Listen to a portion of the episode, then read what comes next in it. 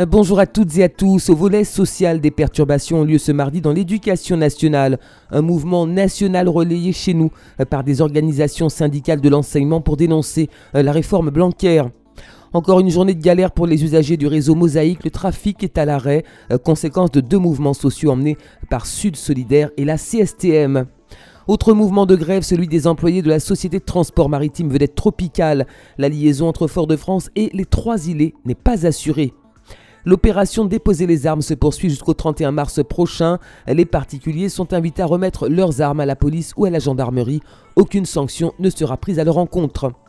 Temps fort de la semaine de l'industrie, l'afterwork VIP organisé par la Chambre de commerce et d'industrie de Martinique ce mardi mettra cette année en lumière les aides destinées aux industries martiniquaises. Les sources de tsunami dans les petites Antilles, c'est le thème d'une conférence débat public qui se tiendra ce mardi à 18h au Centre de découverte des sciences de la Terre à Saint-Pierre.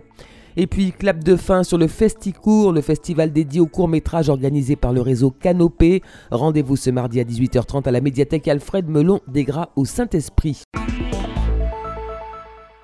Au chapitre social des perturbations dans l'éducation nationale ce mardi en raison d'une journée de mobilisation à l'appel de syndicats de l'enseignement, un mouvement national relayé chez nous euh, par plusieurs organisations syndicales qui protestent contre l'orientation de la politique éducative défendue par le ministre de l'Éducation nationale Jean-Michel Blanquer. Social encore, l'ensemble des lignes du réseau Mosaïque à l'arrêt ce mardi depuis hier. Les chauffeurs de bus de la CFTU affiliés au syndicat Sud Solidaire exercent leur droit de retrait. Dénoncent de mauvaises conditions de travail. Et à ce mouvement s'ajoute euh, aujourd'hui la mobilisation des chauffeurs co- et sous-traitants affiliés à la CSTM. En revanche, pour l'heure, les BHNS du TCSP circulent de son côté. La direction de la CFTU se dit quant à elle favorable aux discussions. Autre conséquence de l'appel à la grève générale lancé par le syndicat de Bertrand Cambusi, l'interruption des rotations des vedettes tropicales entre Fort-de-France et les Trois-Îlets. Les employés de la société de transport maritime affiliée à la CSTM sont également mobilisés pour l'heure. La liaison entre Fort-de-France et Casse-Pilote ne semble pas affectée par ce mouvement. L'opération Déposer les armes se poursuit jusqu'au 31 mars prochain. Les particuliers sont invités à remettre leurs armes à la police ou à la gendarmerie avec la garantie qu'aucune sanction administrative ou judiciaire ne sera prise à leur encontre pour détention d'armes illégales et ce, en accord avec le procureur de la République. Le secteur de l'industrie en Martinique compte pas moins de 1765 entreprises immatriculées à ce jour à la Chambre de commerce et d'industrie. La semaine de l'industrie sera donc l'occasion de les découvrir et de les encourager à progresser. C'est dans cette optique que la Chambre de commerce et d'industrie organise depuis maintenant trois ans les Afterwork VIP, un moment de network pour favoriser la rencontre entre industriels mais aussi attirer leur attention sur des pratiques et des dispositifs qui peuvent favoriser le développement de leur activité.